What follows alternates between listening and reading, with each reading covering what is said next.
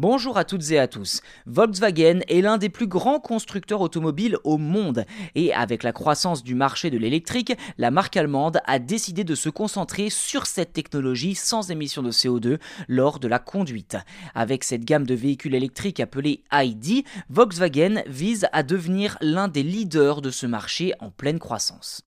Depuis l'introduction de la première voiture de la gamme ID en 2019, Volkswagen a vendu plus de 500 000 véhicules électriques dans le monde entier. La gamme ID comprend une variété de véhicules allant des petites citadines aux grands véhicules utilitaires. Et sur le demi-million de ces véhicules Volkswagen ID, pas moins de 300 000 ventes étaient à mettre au crédit d'un seul modèle, à savoir la ID 4. Les voitures de la gamme ID sont appréciées pour leur design élégant, mais aussi leur performance silencieuse et leur faible coût d'exploitation, ou tout du moins plus bas que les modèles comparables. Et en plus de la gamme ID, Volkswagen investit également massivement dans la technologie de batterie et les infrastructures de recharge pour soutenir la transition vers un avenir électrique.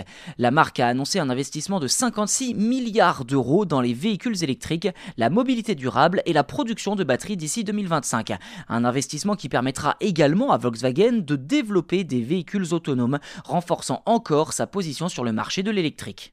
En outre, Volkswagen s'engage à réduire les émissions de gaz à effet de serre de ses véhicules d'au moins 40% d'ici 2030, et ça pour évidemment ces véhicules thermiques. Un objectif ambitieux qui montre encore une fois que la marque est déterminée à jouer un rôle actif dans la lutte contre le changement climatique, ou tout du moins l'envie de verdir son image. Et si la gamme ID semble largement séduire les automobilistes, il reste toutefois une section à peaufiner pour le constructeur, à savoir toute la partie software logiciel. Dans cette optique, Volkswagen Group aurait présenté tout récemment au conseil de surveillance un plan d'investissement sur 5 ans, lequel prévoit non seulement une accélération de la production, mais aussi et surtout une stratégie logicielle remaniée. À voir justement comment Volkswagen réussira à sortir son épingle du jeu dans les mois à venir.